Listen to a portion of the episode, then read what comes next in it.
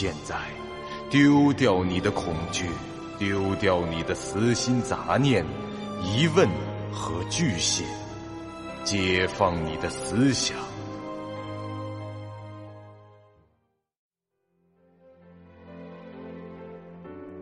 您现在收听到的是由喜马拉雅 FM 出品。巨五八瓦塔播讲的长篇恐怖网络游戏有声小说《惊悚乐园》，作者三天两觉。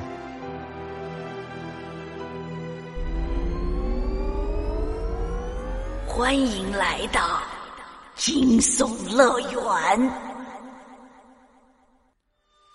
第七十九集。走了几分钟，他想起了另一件事。如果现在用一下决胜千里，会看到什么呢？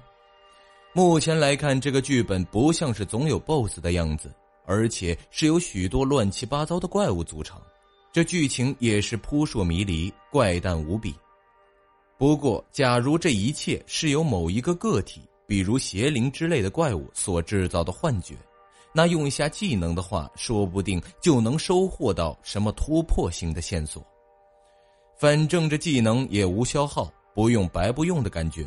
风不觉念及此处，便将其发动了。谁知这下一秒，他的眼前竟迅速闪过了自己的脸，一张茫然、惊恐、双眼圆睁、瞳孔却无半点生气的面孔。菜单里没有任何的信息，传来的只有剧烈的头痛。想象一下那种铁锤重重砸在手指的疼痛感。发生在脑壳里的感觉。呃，啊，这搞什么？刚才那是什么？这剧本怎么回事啊？难道我这技能在噩梦难度里是无效的？就像这剧本里发生的其他事实一样，他得不到答案，一切都显得神秘、未知，令人不寒而栗。这段路，风不觉走了将近三十分钟，实际距离和他预估的有一定的出入，而且是在这诡异的雾中前行，难免会影响速度。不过，他终究还是成功到达了目的地，那是一幢西式的洋馆，外面是一个小花园，花圃中盛开着花朵，但在这潮湿的雾气中，却闻不到丝毫的芬芳。花园外的铁门没有锁，一推就开。这风不觉直接就穿过花园，来到了洋馆的门前。他敲了敲门，没人反应。等了片刻，也是一样。风不觉试着转动门把，这门居然开了。他推门进去，进入了黑暗的门厅。这屋子里虽然是陈设齐全，但给人的感觉仍然是十分空阔的。当前任务已完成，主线任务已更新，探索阳馆。一簇闪闪烁烁的亮光从二楼走廊那儿亮起。对于这么明显的指引，风不觉自然是欣然接受的。他沿着台阶走上了二楼，脚步坚定，呼吸平稳。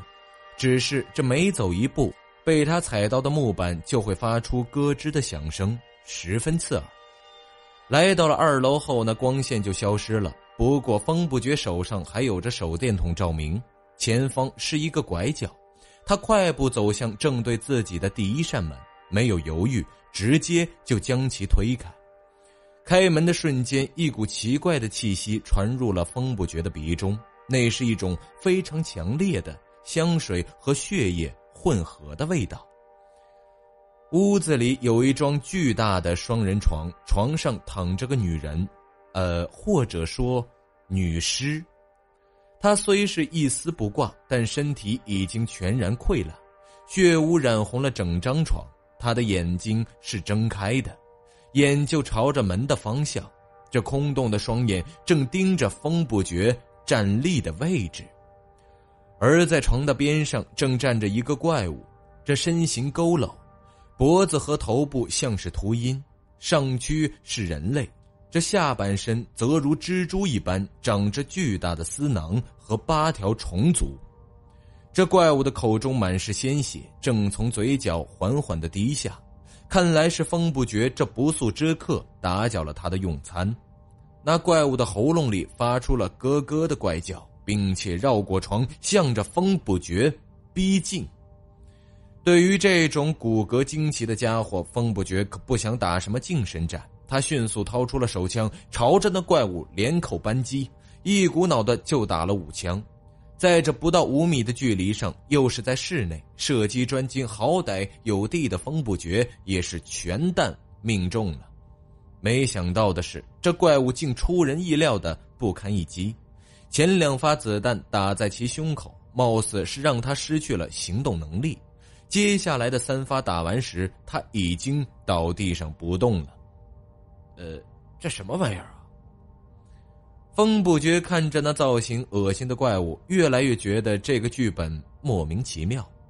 他收起枪，走到床上的女尸旁，想看看还有什么线索。这尸体全身平身，一动不动。风不觉忽然发现，这女尸的脸有点儿眼熟。等等，这不就是上吊的那个吗？风不觉是忽然意识到。正在此时，那女尸突然动了，那溃烂的身体忽然坐起，将脸对着风不绝，张开大口，发出了一声凄厉无比的尖叫。他又一次失去了对身体的控制，看到的东西又成了 CJ 的画面：那诈尸的女人、奇异的怪物、花园后的洋馆，全都不复存在，场景再度发生了变化。眨眼间，风不觉眼前的环境变成了一个忙碌的办公室。他坐在一张宽大的办公桌后面，桌上的电脑用的还是 CRT 显示器，机箱也放在桌上，旁边堆满了文件和办公用品。你工作的企业面临着倒闭的危机，上级已做出了裁员的决定。你作为公司最年轻的副部长。被指派为裁员工作的负责人，你必须将大批比自己资历更老的前辈遣散，并负责向他们进行解释，因而面临着巨大的压力。喂，这什么情节啊？拜托，还是让我在鬼屋里住一晚，或者去阳关里杀杀怪物什么的吧。忽然之间就变成这种社会现实的凄惨的情节了。这才是最恐怖的吧？话说，这和刚才两条剧情线有关系吗？不会是同一个人吧？不会吧？这家伙住的房子被台风摧毁，这白天上班负责裁员，晚上回家家里闹鬼，交的朋友是住在洋馆里饲养怪物的怪叔叔吧？这家伙自己还算是个人吗？午休时间过后，办公室中再度。忙碌了起来。简介又结束了，同时只是交代了一些可有可无的设定，然后又丢给风不绝一条主线任务。主线任务已触发，工作至下班时间。只有这一件事是始终如一，那就是周围的一切依旧是黑白的。风不绝又可以动了，不过现在他真想用头去撞着显示器。说什么工作到下班，至少也要解释一下我的工作究竟是什么吧？还有，这单位几点下班啊？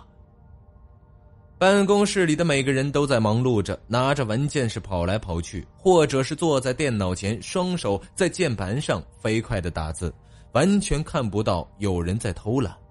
几名年轻的女员工，就是打印个东西都要显得风风火火。别说吃零食、照镜子，就连聊天的都没有。这男员工更是一副如临大敌的样子，一脸便秘的表情。有人还在头上绑了根白色的带子，上面写着“根性”之类的字样。上个班搞得像高考一样。您现在收听到的是由喜马拉雅 FM 出品、巨五八瓦塔播讲的长篇恐怖网络游戏有声小说。惊悚乐园，作者三天两觉。呃，这就是裁员的威力吧？说起来，他们现在这个样子，其实就是做给我看的吧？平田君，一个声音打断了方不觉的思绪。风不觉转过头，看到了一个谢顶、戴着黑框眼镜、大约四十多岁的中年男子。呃，他是在跟我说话吗？原来我的名字叫平田啊！哎，这种注视会弹碎人亡的名字，让我从何吐起啊？呃，呃，是。风不觉看着对方应道：“这是上季度的财务报告。”部长今天下班以前就要。这中年男子一边递上一份文件，一边说道：“这风不觉心道，这部长下班以前就要，你交给我这个副部长算什么意思？就算部长去拉屎了，你也可以放在他办公桌上吧？你是想在我面前展示下你的工作能力吧？还是怕把这东西放在部长桌上后，会有其他同事悄悄把你做好的报告扔进碎石机里，赢你一手？”哼这是的。风不觉叹了口气，低声说道：“我去寻思这个干嘛？关我屁事啊！”平田君，你说什么？中年男子没有听清他的话，有些疑惑的问道：“啊，哦哦哦，我知道了，我会转交给部长的，你就交给我好了。”风不觉随口应道。那中年男子毕恭毕敬的向着晚辈鞠了个躬，说道。有劳了，平田君，然后才转身离开。喂，这什么跟什么呀？这剧本是想告诉我事业比闹鬼还恐怖吗？啊，这是。风不觉咧着一边的嘴角，松了松衣领，随手就把那份报告扔在了一边，然后便开始着手寻找和游戏相关的线索。这办公桌上有那么多的物件。这办公室里有那么多的人，他就不信自己连平田君的基本情况都打探不出来。墙上的挂历显示，这天是一九九零年十一月二十四日。风不觉身处的是一家生产电子设备的公司，在镇上算是大企业了，但和大城市的企业比还差得远。在风不觉开始调查前，他依照惯例摸了一下自己的口袋。那三把钥匙又出现了，这很可能意味着马上会用到这件物品。作为一个生活在二十一世纪五十年代的人，在眼前摆着一台电脑的情况下，他肯定会先打开再说，然后就没有然后了。看着黑色的屏幕闪烁的光标，对 DOS 基本一窍不通的风不觉直接就傻眼了。他很无奈的开始翻阅桌上的纸质文件。花了二十多分钟，基本确定了这些都是无用的废纸。于是他就去一一翻找办公桌的抽屉，不出意料，有一个抽屉被锁上了。他拿出钥匙去试，果然有一把合适的。打开抽屉后，风不觉看到了一个大信封，里面装的鼓鼓的。这大信封下还有一个小信封，上面写着“辞表”二字。风不觉鬼鬼祟祟的东张西望，然后把这两封都拆开看了。大的那封里面装着平田秀一的简历，这小子居然是京都大学毕业的，难怪不到三十岁就能做到副部长的位置上。真不知道他为什么要到这种小镇上谋发展。那个小信封里自然就是辞职信了。风不觉也看了一下，大概明白了一些情况。这个平田倒是个好人，他想尽可能的多挽留一些家庭比较困难的员工下来，而他自己则已经有了辞职的觉悟。看完以后，风不觉就把东西全部放回去，将抽屉重新锁好，然后去了厕所。之所以躲进厕所的隔间里，是因为他计划再用一次决胜千里试试，他可不想在人员众多的办公室里使用。万一那种头痛欲裂的感觉又来，他突然从这椅子上摔个抱头倒地什么的，那引起的骚动都有可能。深呼吸了一下，风不觉便发动了他的称号技，结果却和上一次使用时一样，锥心刺骨的痛觉在脑壳里迸发，而他眼前依旧没有什么 BOSS 的数据，只是闪过了自己的脸孔，这张脸与上次看到时一样。表情麻木，双目圆睁，眼神却毫无神采。正在风不觉捂着头从炫目和头痛中渐渐恢复时，他听到了厕所门被打开的声音。听脚步声可以判断有两个人 走了进来。那两个人走到小便池旁，一边解决问题，一边有一句没一句的聊着天。喂，刚才在楼梯口你看见了吧？哎，是啊，那个人渣部长的胆子越来越大了呢。嘘嘘嘘嘘，小心被别人听到了。切，听见就听见，反正我早就不想干了。辅警那个混蛋，公司变成这样，不全都是他的责任吗？呸！总要做出些愚蠢的决定，却把责任推卸到别人身上。据说他挪用公款已经不是一两天了，公司这边可是面临倒闭的。他倒好，前几天还若无其事的买下了那种奢华的洋馆，并搬了进去。就是因为有这样的蛀虫，大家才会失业的。唉，就算知道，我们这些底层员工又能怎么样呢？两个人这时已经来到了洗手池旁边，洗完手后是打火机点烟的声音。两个人各自抽上了一支，接着说道：“最可怜的就是平田君了吧？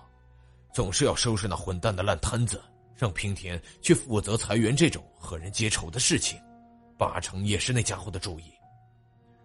真是好人没好报啊！我还听说平田的房子正好在上次台风破坏最严重的区域，现在他和老婆只能搬到三丁目的长屋那里去了。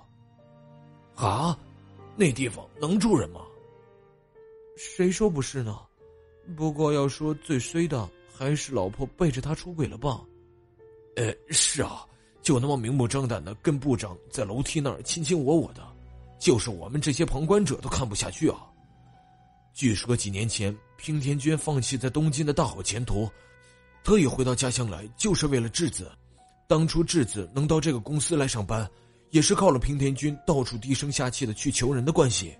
现在那女人却为了钱和那个人渣部长成天搞在一起，在老公的眼皮底下做些苟且的勾当。真让人恶心。本集播讲完毕，感谢您收听由喜马拉雅 FM 出品的长篇恐怖悬疑惊。感谢您的收听，去运用商店下载 Patreon 运用城市，在首页搜索海量有声书，或点击下方链接听更多小说等内容。